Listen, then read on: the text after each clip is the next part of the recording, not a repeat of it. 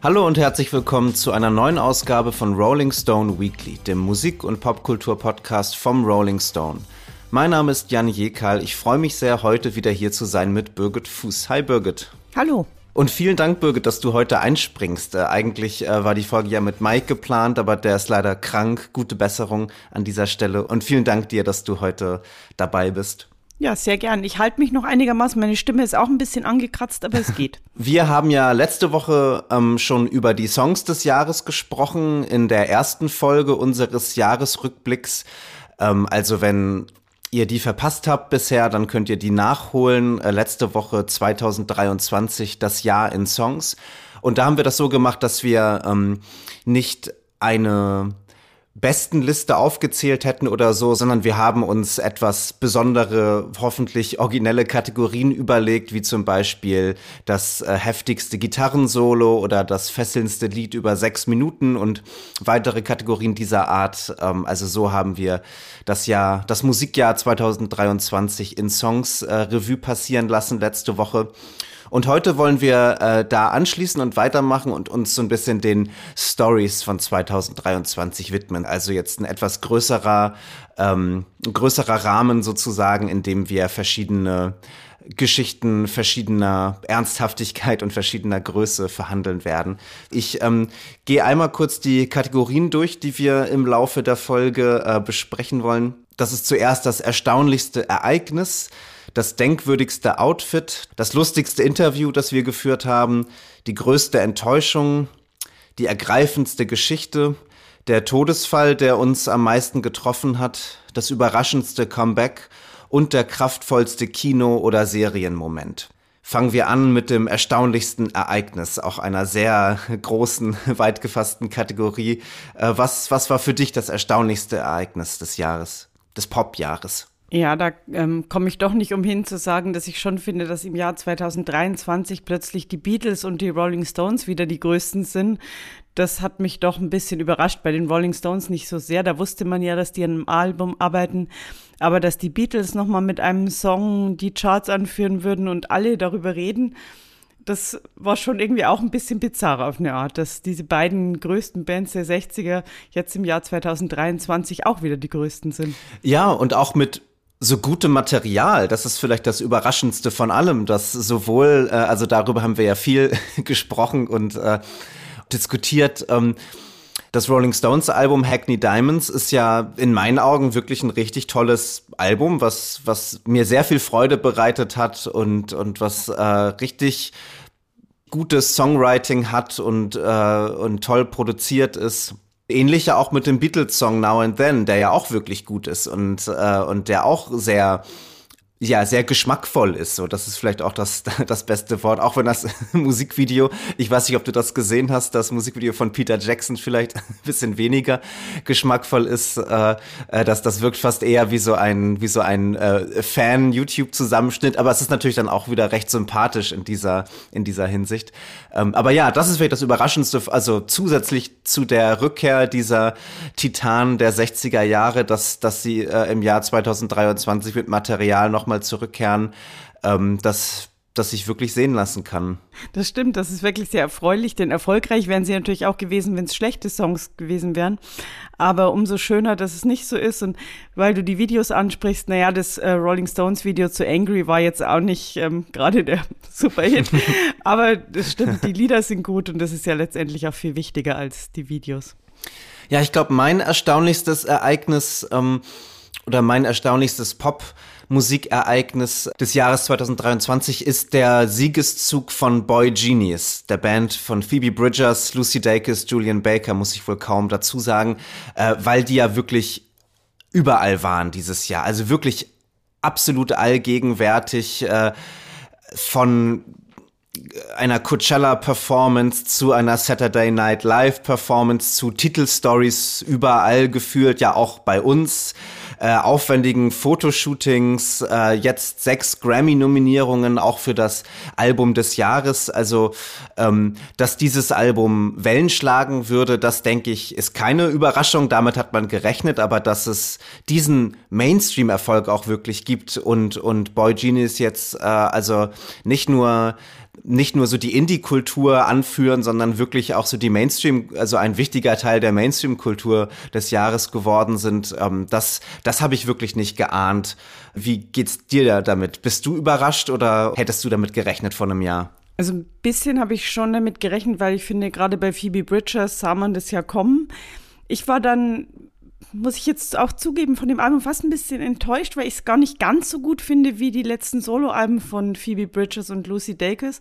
Aber es freut mich natürlich unglaublich, dass diese drei sehr talentierten Songschreiberinnen äh, so einen Aufschlag gemacht haben. Also ich finde, das ist wunderbar. Und, ähm, ja, man sieht sie einfach auch gern, weil sie so starke Persönlichkeiten sind und so unterschiedlich eben auch. Und ich glaube, das macht es eben auch aus, dass die drei, auch wenn sie sich sehr gut verstehen und natürlich auch ähm, ähnliche Musik machen, trotzdem so unterschiedlich sind. Und ähm, das ist einfach sehr attraktiv und die Songs sind gut. Und eigentlich, ja, was kann man sich Besseres wünschen? Und es ist doch ein schöner Gegenpol zu den ganzen alten, ja doch eben männlichen Rockbands. Also, ja. Ja, absolut. Also dieser Gegenpol ist ja auch in dem Bandnamen Boy Genius schon, äh, schon markiert. Ähm, und ja, ich glaube, dass, das, dass du total recht hast, dass es auch so diese Erzählung ist, ähm, die dieses Album oder die dem Erfolg des Albums auch total zuträglich war, dass es nochmal eine schönere Geschichte ist, ähm, jetzt diese drei Künstlerinnen zu haben. Es lässt sich viel schöner erzählen, dass da jetzt eben diese drei Persönlichkeiten zusammenkommen und dass dieses Album eben auch ein Ausdruck ihrer Unterschiede sowie ihrer Gemeinsamkeiten ist. Und natürlich ist es auch, also was so diese diese Erzählung angeht, sehr hilfreich, dass sie sich sehr deutlich als queer identifizieren, dass das eben auch so Teil dieser, dieser Geschichte ist, dass es jetzt ein, wie du sagst, ein Gegenpol zu den, zu der Rock, äh, also, denn sie sind ja auch eine richtige Rockband, so, ne? Also die Musik, die sie machen, ähm, ist ja, ist ja total anschlussfähig an, an die letzten 60 Jahre Rock- und Popmusik, so, ne? Das ist ja ästhetisch sozusagen keine, keine Zäsur oder so. Aber es ist natürlich eine Zäsur in, in ihren Persönlichkeiten und in ihren Identitäten und, äh, und das, glaube ich, hat auch, also es glaube ich, ist auch nicht zynisch, das zu sagen oder das wertet sie auch nicht herab in meinen Augen, sondern das ist natürlich Teil der, Popkultur und Popmusik, dass halt auch so die Geschichten um, um die Musik herum manchmal genauso wichtig sind wie die Musik selbst. Natürlich, und in dem Fall finde ich, ist es eigentlich auch schön, denn Frauen wird ja gern mal äh, vorgeworfen, dass sie nicht so gut darin sind, sich gegenseitig zu unterstützen. Also Männer mit ihren Boys Clubs sind da ein bisschen geschickter häufig.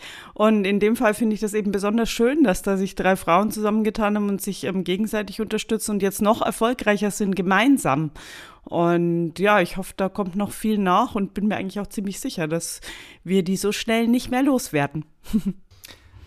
In der nächsten Kategorie, dem denkwürdigsten Outfit, äh, haben wir ja festgestellt, dass wir beide ähm, das gleiche wählen wollten. Ähm, nämlich äh, Ryan Goslings Outfit als Ken in Greta Gerwigs Film Barbie. Da trägt er natürlich auch 20 verschiedene Outfits oder vielleicht sogar noch mehr. Ähm, ich hatte jetzt vor allem an das Outfit gedacht, ähm, äh, wie er mit äh, Stirnband und Handschuhen äh, und Halskette mit Pferdeanhänger, einem, was wie ein Hermelin-Pelzmantel aussieht und zwei Sonnenbrillen übereinander. Äh, das wäre so mein, mein denkwürdigstes Outfit von Ryan Gosling als Ken. Hattest du das gleiche im Kopf oder woran hast du gedacht? Ja, eigentlich schon. Ich meine, der ganze Film ist einfach ein denkwürdiges Outfit, würde ich sagen. Das, äh, man kann da fast gar nichts raus, äh, einzeln rausstellen, finde ich. Das ist schon äh, die, die Optik von diesem Film ist auch, ich fand es ein bisschen schwer auch auszuhalten, muss ich sagen. Liegt auch daran, dass ich Pink überhaupt nicht mag. Aber es war auf jeden Fall das, was einem sofort bei dem Wort Outfit 2023 einfällt. Barbie, ganz klar. ich muss sagen, ich also konnte dem Film auch, auch sehr viel abgewinnen. Ich bin etwas skeptisch reingegangen, ähm, weil, ja, weil ich, weil ich so dachte, okay, das wird jetzt irgendwie eine pseudo-subversive, äh, pop-feministische irgendwie Barbie, äh, Umwandlung oder so, die aber eigentlich nur Marketing für, für die, für das Spielzeug ist sozusagen. Und dann habe ich den Film gesehen und war wirklich sehr also sehr begeistert und sehr eingenommen und fand den wahnsinnig witzig und wahnsinnig clever und und auch wirklich super originell in seiner Ästhetik. So, also es ist natürlich eine krasse Ästhetik, also man wird mit knallbunten Farben natürlich bombardiert, ähm, aber aber das hat dann schon etwas sehr Eigenes in dieser Künstlichkeit und und also die, und das ist ja auch bei Design eine ganz künstliche, märchenhafte, total besondere Welt. Und das habe ich das Gefühl, sieht man sehr selten mittlerweile im in so diesem Art Blockbuster-Kino sozusagen, dass es ästhetisch wirklich so etwas, ähm, ja, so eine ganz eigene Stimme hat. Und da ist natürlich dann auch, also Ryan Gosling ähm, in diesen Outfits, aber auch in seiner Performance äh, ja ein entscheidender Teil auch dieses Films. Hast, hast du den Film, ja, du hast ihn auch gesehen, ne? Wie hat er dir auch so gut gefallen? Ja, schon. Ähm, ich habe trotzdem immer noch ein bisschen Probleme mit dem ganzen Barbie-Konzept an sich. Also ich komme da auch nicht so richtig drüber weg, weil ich schon als Kind einfach diese Puppe so schrecklich fand. Und äh, deswegen muss ich sagen, ja, der Film ist so gut gemacht, wie man eben aus Barbie einen Film machen kann. Aber mein Ding war es auch nicht so. Deswegen habe ich mich letztendlich ja dann doch noch mal für ein anderes Outfit entschieden, weil du ja schon mir den Ken weggenommen hattest. Und ich wollte einfach nur noch mal auf die Serie hinweisen, weil es ja immer noch ein paar Leute gibt, wie ich feststelle, die sie nicht gesehen haben. Und ich kann die wirklich sehr empfehlen, nämlich die Serie Daisy Jones and the Six. Davon hatte ich zuerst nicht so viel erwartet, weil ich dachte, naja, so eine Geschichte einer fiktiven Rockband in den 70ern, wie spannend kann das sein? Aber stellt sich raus, es ist wirklich sehr schön gemacht. Es sieht authentisch aus, es sind wirklich richtig gute Songs auch dabei. Und die Schauspieler sind super. Ist ja die äh, Riley Kilo, die Enkelin von Elvis, spielt die Hauptrolle. Und das ist so eine Serie, die ich nicht nur wegen der Outfits, aber auch wegen der Outfits und Kulissen echt empfehlen möchte. Ist das so? Ich habe ich hab die Serie nicht gesehen, ähm, aber ich habe ich meine aufgeschnappt zu haben, dass, dass sie sich so ein bisschen an Fleetwood Mac in den 70ern orientieren. Ist das, ist das so? Ja, ja, da erkennt man schon vieles wieder, was jetzt den Drogenkonsum und die Affären und so weiter betrifft. Aber es ist dann doch eine relativ eigene Geschichte und es ist natürlich sehr nostalgisch, aber es wird nicht glorifiziert. Naja, vielleicht manchmal ein bisschen, aber ähm, es ist nicht so was, ah, die tollen, guten alten Zeiten, sondern es passieren echt auch ganz schön viel Katastrophen und es ist nicht alles sehr glamourös, aber es ist sehr schön gemacht und am Ende ist es vielleicht auch ein bisschen kitschig, aber was soll's. Gerade jetzt so vor Weihnachten kann man das doch ganz gut brauchen bisschen was fürs Herz. ja, das ist eine gute, gute Anregung. Kommen wir dann zur nächsten Kategorie, dem lustigsten Interview, das wir dieses Jahr geführt haben. Äh, Birgit, welches war deins? Naja, in Jahren, in denen ich mit Noel Gallagher spreche, muss ich immer eigentlich Noel Gallagher nehmen, weil der einfach jedes Mal der schlagfertigste, lustigste Typ ist. Diesmal war es ein bisschen anders, weil zum ersten Mal sein Manager mit im Raum saß. Das hatte ich jetzt bei all den Interviews vorher nie, weil er eben auch ein bisschen empfindlich ist, so gerade Scheidung hinter sich und alles ein bisschen schwierig. Aber er war trotzdem sehr lustig und mir hat am besten eine Szene gefallen, als er sagte, naja, jetzt da heutzutage ja alle immer ihre Identitäten wechseln können und so, würde er gern sein Stern Sternzeichen wechseln. Denn er ist Zwilling und er findet, das passt gar nicht zu ihm. Und das fand ich einfach so lustig, dass Noel Gallagher überhaupt sich mit Sternzeichen beschäftigt. Das hätte ich jetzt irgendwie nicht gedacht. Ja, das ist auch wirklich so ein Ding. Ich weiß nicht, ob das dieses Jahr so richtig angefangen oder so richtig ähm, seinen Durchbruch hatte, aber das äh, begegnet mir jetzt auch in meinem Umfeld immer häufiger, dass so ähm, ja, dass man sich über sein Sternzeichen identifiziert oder oder eben auch nicht identifiziert, aber auf jeden Fall, dass es so eine große Rolle spielt. Und äh, bist du da bisschen bisschen mehr drin? Also was hat was ist er? Er ist Zwilling, aber findet das gar nicht richtig oder? Ja, wobei dann die Eigenschaften, die da zutreffen, nämlich dass es meistens ähm, unterhaltsame, abenteuerlustige Leute sind, die äh, gerne in der Welt herumreisen und mit anderen Menschen Kontakt aufnehmen. Also das eigentlich vieles davon stimmt dann auch wiederum. Ich glaube, es war halt wie oft bei Noel Gallagher einfach eine gute Zeile. Ja, es ist vielleicht auch so ein bisschen das, das so äh, Brüdertrauma, dass er, dass er sich nicht als Zwilling irgendwie nicht als, äh, als Hälfte eines Brüdergespanns oder so sehen will, sondern als, als eigene Entität. Möglicherweise auch das, ja. Also auf jeden Fall wollte er nicht über Oasis sprechen und über eine mögliche Wiedervereinigung, aber auch das ist ja seit 10 bis 15 Jahren so. Was war denn dein lustigstes Interview? Du hast ja auch einige gemacht. Ja, ja, es waren einige schöne Interviews dieses Jahr. Ähm, das, das was also vielleicht am, am lustigsten war, ähm, ist ein Interview, das ich mit dem Duo 100 Gags geführt habe. Ähm, wer die nicht kennt, das ist eine ganz, äh, finde ich, besondere, originelle Band oder Projekt vielleicht eher. Ähm, also äh, die machen das, was, was von vielen ja Hyperpop genannt wird. Also sehr, sehr hohes Tempo, so Plastik-Pop-Sounds, eine sehr wilde Mischung von Stilen, die häufig als so eher geschmacklos äh, verstanden werden, also Ska-Punk oder New Metal oder Trance oder so, also alles, was eigentlich Leute, die sich was auf ihren Geschmack einbilden, so ein bisschen äh, in die Schmuddelecke schieben, das wird dann so äh, begeistert von Leuten wie 100 Gags aufgegriffen und in, in ganz äh, äh, hyperaktive zwei Minuten Hyper-Pop-Songs äh, zusammengeworfen.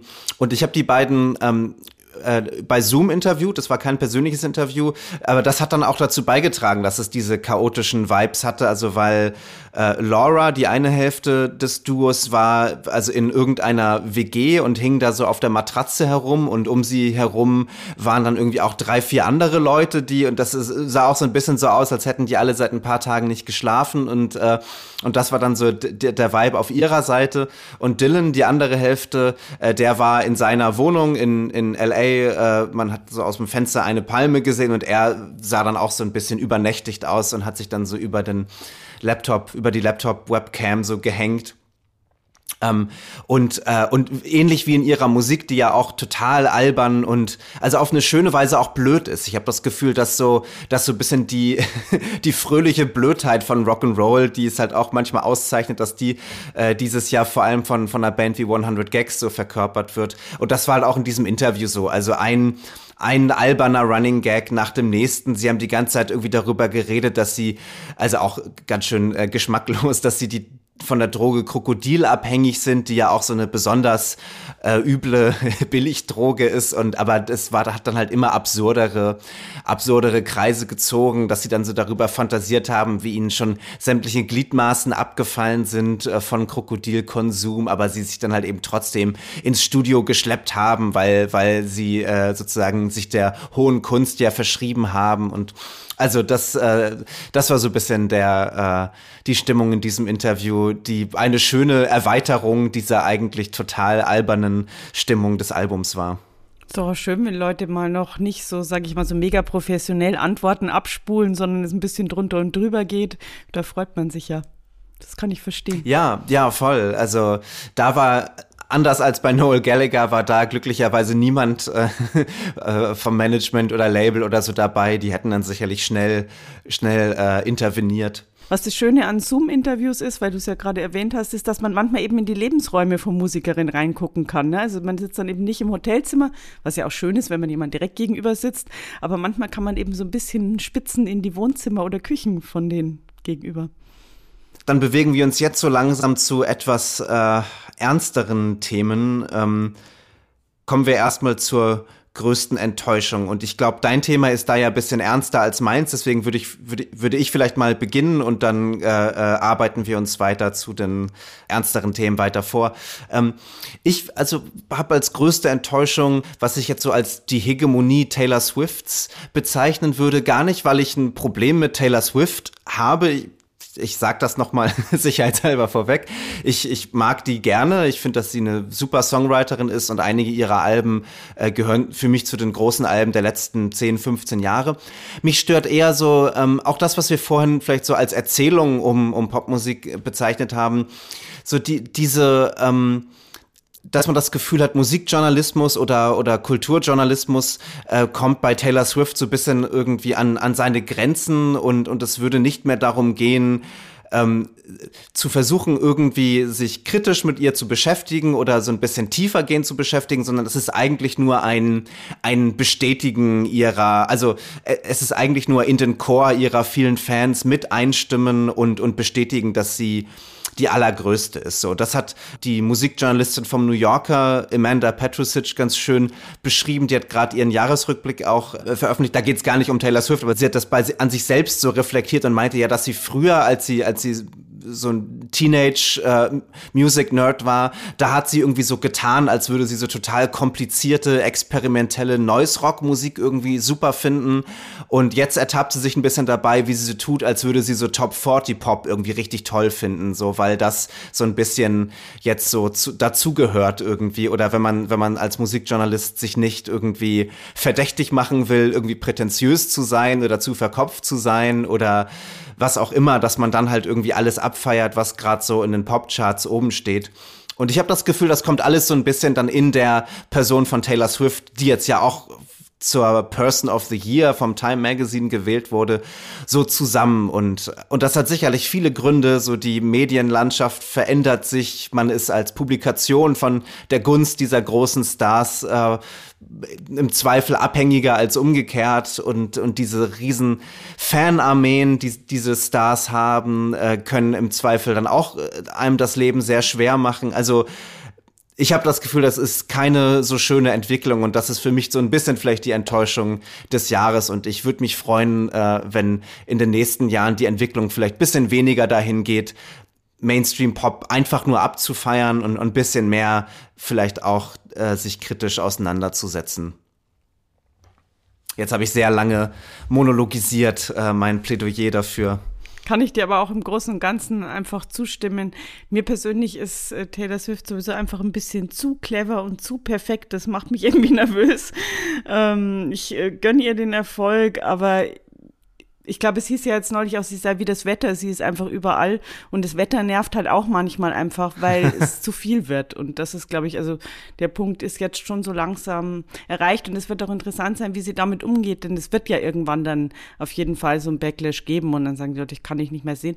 Also das wird die nächsten Jahre schon noch interessant werden, aber ja, mir reicht es jetzt auch so ein bisschen. Ja, das wird interessant zu sehen sein, wie sie mit dieser Übersättigung dann umgeht. Ich meine, ihr Projekt, ihre alten Alben wieder neu aufzunehmen, trägt ja auch total dazu bei, dass sie ständig im Gespräch ist. Ne? Also ähm, es ist nicht nur die Tour, es sind nicht nur neue Alben, sondern es sind auch die Wiederaufnahmen alter Alben. Also das ist so ein ja, so, so ein ganzer, äh, so ein ganzes Ökosystem oder so ein ganzer Kosmos Taylor Swift, der dann so ständig äh, irgendwie äh, Aufmerksamkeit auf sich zieht. Ja, eben, es ist einfach sehr, sehr viel, kann man, glaube ich, zusammenfassend sagen. Sehr, sehr viel Taylor Swift.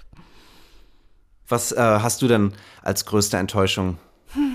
Ja, eigentlich wollte ich ja überhaupt nicht mehr über Rammstein sprechen, aber es war das Erste, was mir eingefallen ist, äh, als ich die Kategorie las, dass ich es schon einfach enttäuschend finde, wie wenig es die Leute gestört hat, wie sich Till Lindemann verhalten hat und wieder alle weggeguckt haben. Und ganz jenseits davon, ob da irgendwas justiziabel war, war es ja offensichtlich nicht, finde ich einfach, dass es Leuten so wurscht ist, dass jemand Frauen so behandelt.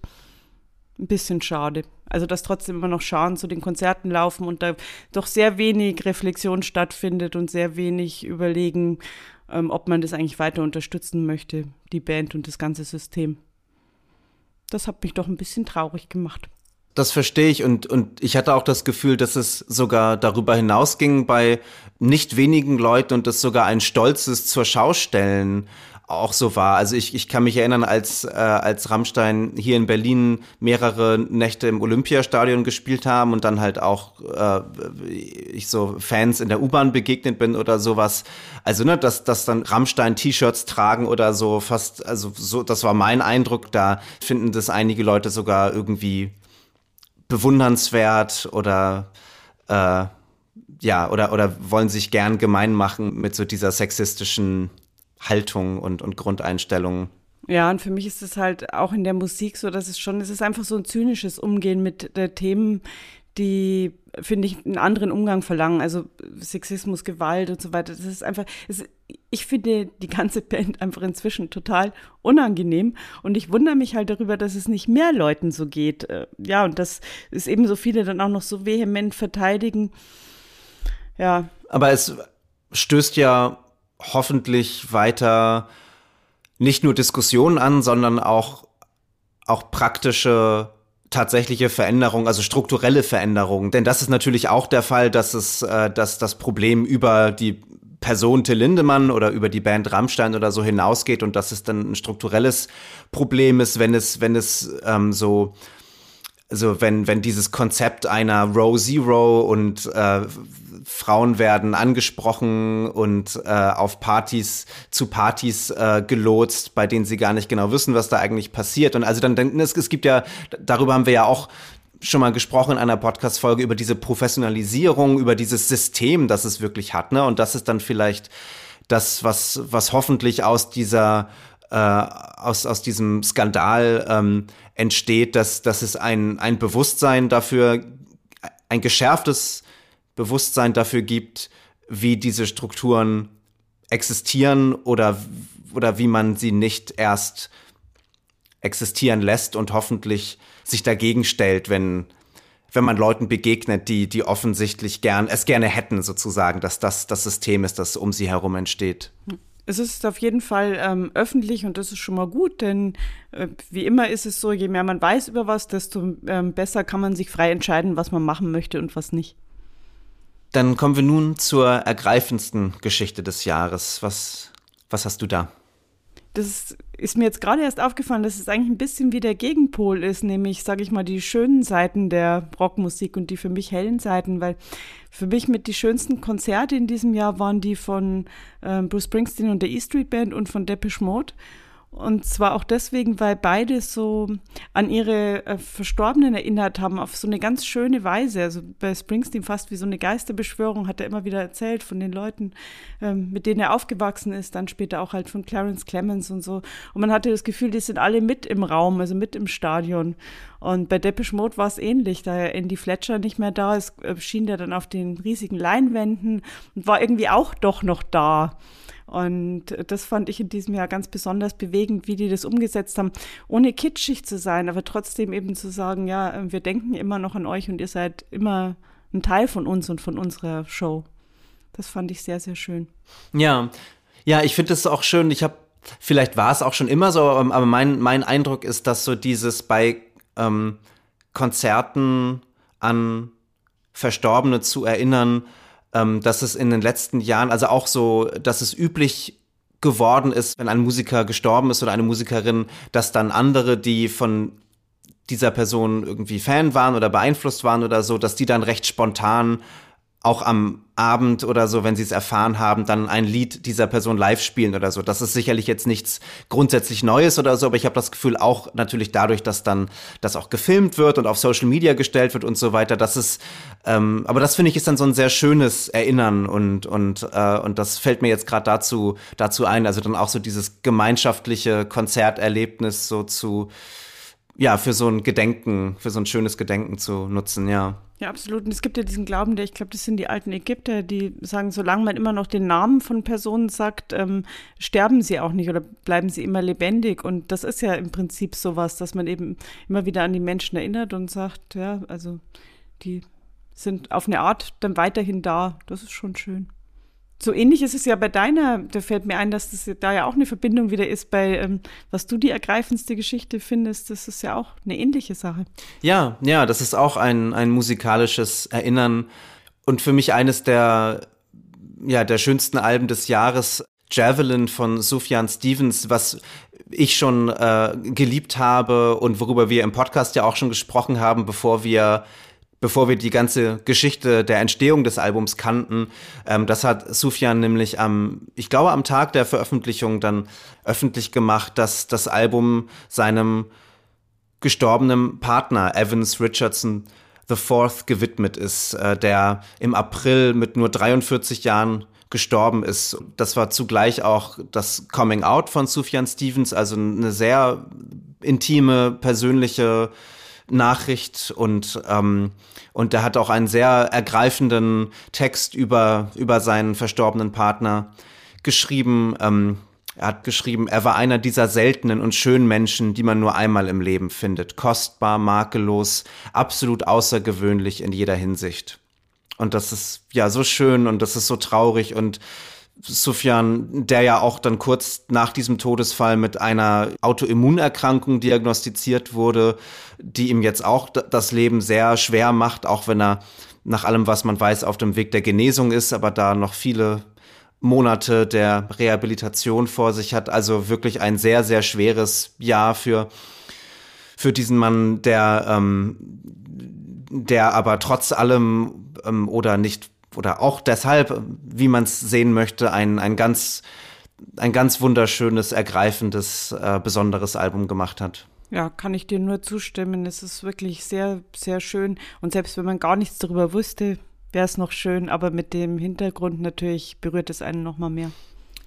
Dann bleiben wir noch mal für eine Kategorie äh, bei den schweren Themen des Jahres, äh, bevor es dann wieder etwas äh, fröhlicher wird und, und sprechen über den Todesfall, der uns am meisten getroffen hat. Was war das bei dir?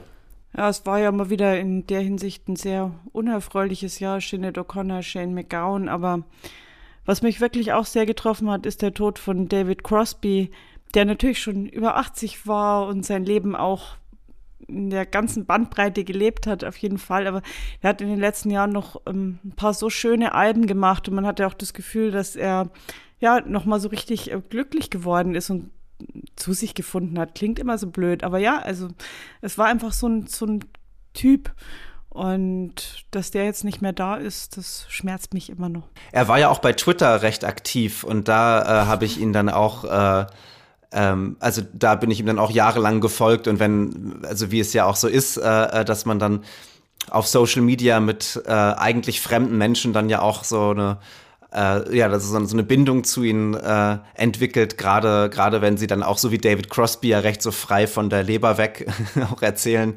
Ähm, ja, deswegen hatte ich ihn auch, also auch auf so einer Ebene lieb gewonnen als so kauzigen äh, besonderen Charakter. Ja, er war halt so ein kauziger Alter, der kein Blatt von Mund genommen hat. Und ich finde, davon ähm, kann man gar nicht genug haben, weil man muss ja auch nicht immer seine Meinung sein, aber man wusste auf jeden Fall immer genau, wo er steht. Und ich mag Menschen, die eine Haltung haben. Ja, der Todesfall, der mich am meisten getroffen hat, ähm, ist der von Matthew Perry, den äh, man vor allem als Chandler Bing aus der Sitcom Friends kennt, ähm, der auch so ein bisschen, wenn man so möchte, am Beginn meiner journalistischen Arbeit stand. Also das allererste, was ich so geschrieben habe ähm, oder auch veröffentlicht habe, waren Texte über Matthew Perry, weil ich mit äh, 13 war ich, glaube ich, eine äh, Fanseite äh, gegründet hatte für ihn, weil ich so großer Fan von Friends und gerade von ihm war. Ähm, also ja, er hat mich sehr, sehr begleitet, sehr geprägt auch. Also er hat ja eine sehr eigene Art zu sprechen gehabt äh, und, und so einen eigenen Sarkasmus, der, der mit ihm erst so in die Popkultur kam. Das kann man wohl schon so sagen, dass er da auch wirklich so, ein, so eine gewisse Ironie ähm, und äh, als, als so Tonfall ähm, und auch als so Haltung ähm, so wirklich popularisiert hat.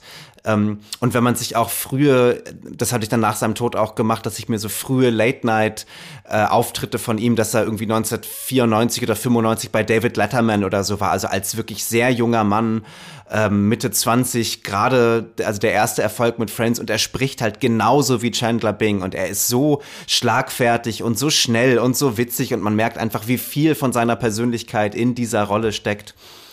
Ähm, ja, deswegen umso trauriger, dass, äh, dass, er, dass er jetzt so jung gestorben ist. Ähm, und auch, dass er, ich habe letztes Jahr auch seine Autobiografie gelesen, ähm, als sie gerade rausgekommen war. Und, und, und das ist ein sehr, also ein sehr lesenswertes, sehr ergreifendes Buch, was mit einer Ehrlichkeit und, und Brutalität über ein von Sucht geprägtes Leben berichtet. Ähm, also es ist wirklich der, der brutale Bericht eines Abhängigen, der sich, der sich sein Leben lang nicht davon lösen konnte und auch so die Einsamkeit, die diese Suchtkrankheit mit sich bringt, ähm, wird da beschrieben. Also ja, ich hätte ihm, ich hätte ihm gewünscht, wie so viele, dass, dass der letzte Akt seines Lebens ein, ein erfreulicherer sein würde. Und das hat mich sehr, sehr berührt, dass es, dass es leider dieses traurige Ende genommen hat. Ja, das geht mir natürlich genauso. Also Chandler war auch meine Lieblingsfigur in Friends. Und es ist eben gerade bei solchen Toten wie auch ein bisschen natürlich anders, aber auch doch ein bisschen ähnlich bei Shane McGowan, ja auch immer so traurig, wenn man die Nachricht liest und sich gar nicht so ganz wundert. Ne? Also man, man denkt sich zwar, oh Mann, das gibt's doch nicht, der war doch noch nicht alt und so. aber es ist eben dann auch keine so ganze Überraschung. Und ja, bei mir schlägt dann immer gleich dieses durch, dass ich mir denke, warum konnte man den denn nicht retten? Was hätte man denn noch tun können? Und das, ja, natürlich fühlt man dann auch mal gleich mit, wie es den Leuten in dem direkten Umfeld dann geht. Und dass es halt einfach so schade ist, weil man hat sein Gesicht so gern gesehen. Ich habe sein Gesicht so gern gesehen. Ich habe ihn auch wie du so gern sprechen gehört. Und ja, den werden wir auf jeden Fall sehr vermissen. Ja. Und jetzt was Positives. Ja. ja, jetzt müssen wir irgendwie den Bogen wieder schlagen. Aber wir haben ja noch zwei Kategorien, die uns äh, aus diesem, aus den schweren Themen herausholen. Ähm, kommen wir zum überraschendsten Comeback. Was hast du da? Ja, ich habe mich für U2 in Las Vegas entschieden. Und zwar deshalb, weil ich davon gar nichts erwartet hatte. Sonst hätte ich mir auch, worüber ich mich jetzt ärgere, vielleicht doch ein Flugticket gekauft und wäre hingeflogen.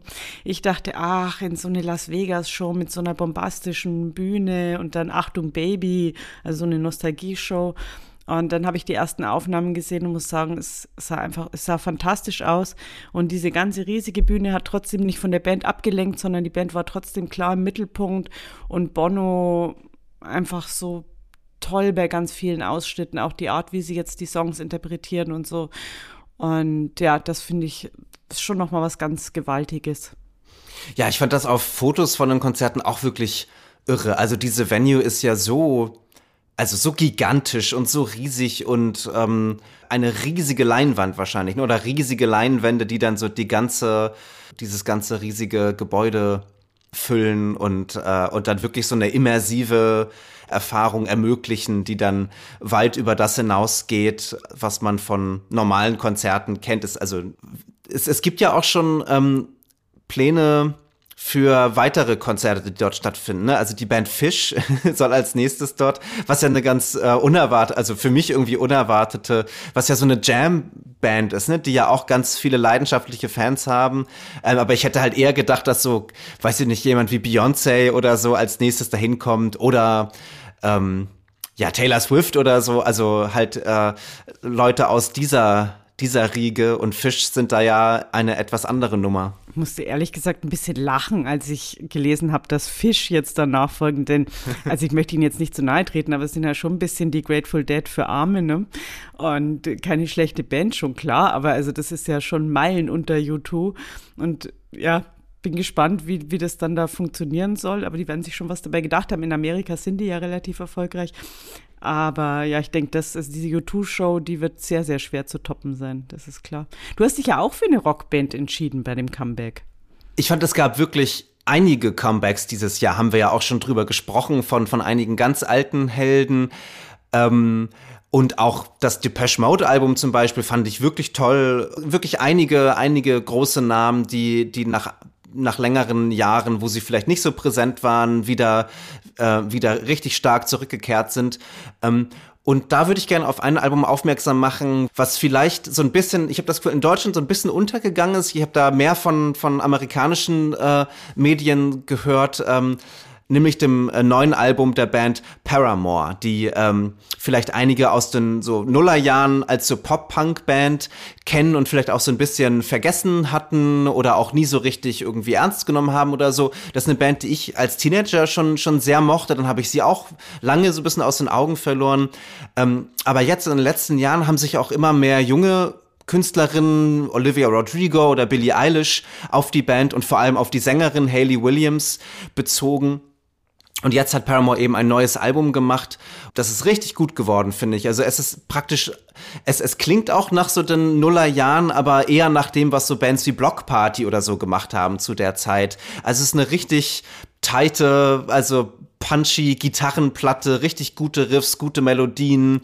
Äh, es ist ein also knackiges, kurzes Album, toller Gesang ähm, aber auch super modern produziert. Also wer Gitarrenmusik mag und wer vielleicht das Gefühl hatte, dass so bei den Alben, die ähm, die so im Gespräch sind, dass die nicht, nicht, nicht so rockig sind oder dass es vielleicht so ein bisschen diesen, ja, diesen Itch nicht scratcht. Da kann ich das Paramore-Album total empfehlen. Ähm, ja, das habe ich jetzt hier gewählt als überraschendstes Comeback. Finde ich gut. Dann kommen wir nun zur letzten Kategorie äh, und zwar zum kraftvollsten Kino- oder Serienmoment. Was hast du da gewählt? Ich habe mich einfach für was, was jetzt vielleicht einige Leute ein bisschen kindisch finden, entschieden, aber ich war so überrascht davon. Ich bin ja mit dem Pumuckel aufgewachsen, der hat mich praktisch durch meine Kindheit gebracht. Und als damals Hans Klarin gestorben ist, war für mich eigentlich klar, damit ist auch der Pumuckel gestorben, weil diese Stimme kann man so nicht nachmachen. Und jetzt stellt sich raus, die KI kann das eben. Und da war ich zuerst sehr skeptisch, weil ich mir gedacht habe, ob das wirklich ähm, gut klingt dann, wie das sein könnte. Aber es ist sehr, sehr gut gelungen und die Folgen sind auch einfach ganz, die neuen Folgen sind auch einfach ganz schön gemacht. Das hat ja Markus Rosenmüller gemacht. Und das ist ja, es ist einfach der alte Pumuckel, wie man ihn kennt und liebt, der kleine Anarchist. Ich finde ja, der Pumuckel ist total Rock'n'Roll, weil der sich nichts sagen lässt und macht, was er will. Und ja, das ist das, was mich jetzt gerade in den letzten Tagen sehr erfreut hat, die neuen Pumuckel-Folgen zu gucken das findest du nicht unheimlich, dass man die Stimme eines Verstorbenen jetzt so. Doch, ja, das ist es. Man muss ja sagen, dass ein anderer Schauspieler das ja eingesprochen hat und sie haben das dann halt so verändert. Und, ah, okay. Ja, genau. Man kann sich auch beide Versionen anhören. Das heißt, wer das jetzt eben zu unheimlich findet oder das nicht möchte, kann sich auch äh, die, die neue Version anhören. Ja, ich meine, das Ganze ist ja sowieso ein Kunstprojekt. Der Pumuckl ist ja auch nicht echt. Ne? Und insofern finde ich, dass dann da nicht die nicht echte Stimme von Hans Klarin drauf liegt. Ja, irgendwie habe ich mich dann dran gewöhnt. Ich fand es dann ähm, nicht mehr verkehrt. Und ich glaube halt, dass sich viele Leute darüber freuen und dass es in dem Fall dann auch in Ordnung ist. Ich habe mich ein bisschen gefragt, wie das eigentlich so mit Copyrights ist. Also kriegen die Erben von Hans Klarin jetzt dafür Geld oder so? Das weiß ich alles nicht so genau. Das sind alles Fragen, mit denen wir uns in nächster Zeit sehr viel beschäftigen werden müssen bei der KI. In dem Fall fand ich jetzt einfach, dass es wirklich so liebevoll und schön gemacht ist, dass man das durchgehen lassen darf. Das, ja, also es ist wirklich gut gelungen. Ich, ja, ich weiß nicht, ich bin da skeptisch, aber vielleicht ist das auch nur eine, ähm, ja, so eine, so eine reflexhafte Skepsis Gerade finde ich das sehr, sehr unheimlich, diese, diese Vorstellung. Aber schön, schön, dass es dir gefällt. Die Bedenken kann ich alle verstehen. Und äh, trotzdem, als ich es dann geguckt habe, habe ich die Bedenken einfach auch mal vergessen. Mein kraftvollster Kinomoment ist aus dem Film, der für mich auch der Film des Jahres ist, weil er so viele Themen, die dieses Jahr leider dominiert haben, ähm, oder gerade jetzt die letzten Monate dominiert haben, auf eine sehr eindrückliche Weise verhandelt. Ich rede von Killers of the Flower Moon, dem neuesten Film von Martin Scorsese, ähm, der wie so häufig äh, bei Scorsese ein Film über Gewalt ist, ein Film über Macht ist, aber, aber zum ersten Mal ist es auch ein Film über eine ethnische Säuberung, das kann man nicht anders sagen. Ein Film über Rassismus, ein Film über Entmenschlichung und über die Gewaltexzesse, zu denen Menschen fähig sind, wenn sie anderen Menschen die Menschlichkeit abgesprochen haben. Ähm, also der Film spielt vor 100 Jahren, aber könnte gegenwärtiger leider nicht sein. Ähm, und, und eine Szene vor allem hat sich, hat sich besonders in mein Gehirn gebrannt, also eine fast surreale, abstrakte Szene. Man sieht äh, den Hauptdarsteller äh, Leonardo DiCaprio und seine Frau im Film Lily Gladstone äh, in ihrem Schlafzimmer. Sie ist krank und, und schwach und er also pflegt sie. Es ist alles bisschen komplexer in diesem Film. Und draußen vor dem Fenster ist es Nacht, sieht man Feuer brennen und, und, und Silhouetten, also die wie Sensenmänner äh, durch dieses Feuerfeld gehen und, und da arbeiten und auch so ihre Werkzeuge haben. Also es ist so eine richtig fiebrige, abstrakte, surreale, albtraumhafte Szene und dies mit einem alten Blues unterlegt, mit einem Song von Blind Willie Johnson, Dark was the night, cold was the ground und dieser dieser Gospel Blues äh, äh, also spielt während wir in dieser in diesem Höllenfeuer uns befinden. Also es ist so eine eindrückliche besondere sich ja einbrennende Szene und und und leider eine die die gegenwärtige Gewalt auf auf eine Weise einfängt oder kommentiert ähm, ja die sehr die sehr besonders ist. Und äh, ja also ein ein ganz äh, ganz besonderer Film über den sich bestens sprechen lässt und der so viele Denkanstöße gibt. Ich habe ihn mir für Weihnachten zurückgelegt. Da. Und es spielt ja auch einer meiner Lieblingssongwriter darin mit Jason Isbell. Ich weiß gar nicht, ob ja. du ihn entdeckt hast. Ja, ja, er ist auch super in dem Film. Also es gibt viele tolle Schauspieler in diesem Film und er er zählt absolut zu denen. Ja, es sind einige, das macht Scorsese ja gerne, dass er, er besetzt ja gerne Komiker oder er besetzt gerne Regisseure oder besetzt, er besetzt auch gerne Musiker und da gibt es noch einige, äh, also Jack White hat ja auch einen Auftritt in einem Film, Pete Yorn hat einen Auftritt, äh, äh, Charlie Musselwhite hat einen Auftritt. Also das ist wirklich, äh, wirklich cool, wie, wie so diese Charakterköpfe und diese Persönlichkeiten so Teil dieses, ähm, ja, dieser großen Malerei sind. Damit kommen wir zum Ende dieser zweiten Folge unseres Jahresrückblicks. Nächste Woche dann die dritte und letzte Folge, wo wir über die Alben von 2023 sprechen. Dann äh, wird Mike hoffentlich genesen sein und zurück sein. Vielen Dank, liebe Birgit, dass du dir die Zeit genommen hast und für Mike eingesprungen bist heute. Ja, ich danke dir. Das war doch mal wieder unterhaltsam. Ja, hat mir auch total Spaß gemacht. Ähm, ich werde einige Songs der Leute, über die wir gesprochen haben, in die Playlist aufnehmen. Ähm, Rolling Stone Weekly auf Spotify. Ähm, die könnt ihr abonnieren und dann alles hören, worüber wir hier sprechen. Abonniert auch gerne diesen Podcast und gebt uns fünf Sterne. Das freut uns sehr und hilft uns, von anderen Leuten gefunden zu werden. Schreibt auch sehr gerne eine öffentliche Rezension. Das würde uns sehr freuen. Ich bekomme immer wieder sehr liebe Nachrichten von Leuten, denen der Podcast sehr gefällt. Das freut mich total. Und es würde mich äh, fast noch mehr freuen, wenn ihr das so schreibt, dass es auch andere Leute äh, lesen können, äh, die ähm, ja vielleicht darüber nachdenken, mal reinzuhören. Und, und dann macht das vielleicht den Unterschied. Also ja, nochmal die Anregung, das zu tun. Ähm, aber erstmal vielen Dank fürs Zuhören. Äh, vielen Dank, Birgit, nochmal und bis zur nächsten Woche. Tschüss. Danke, tschüss.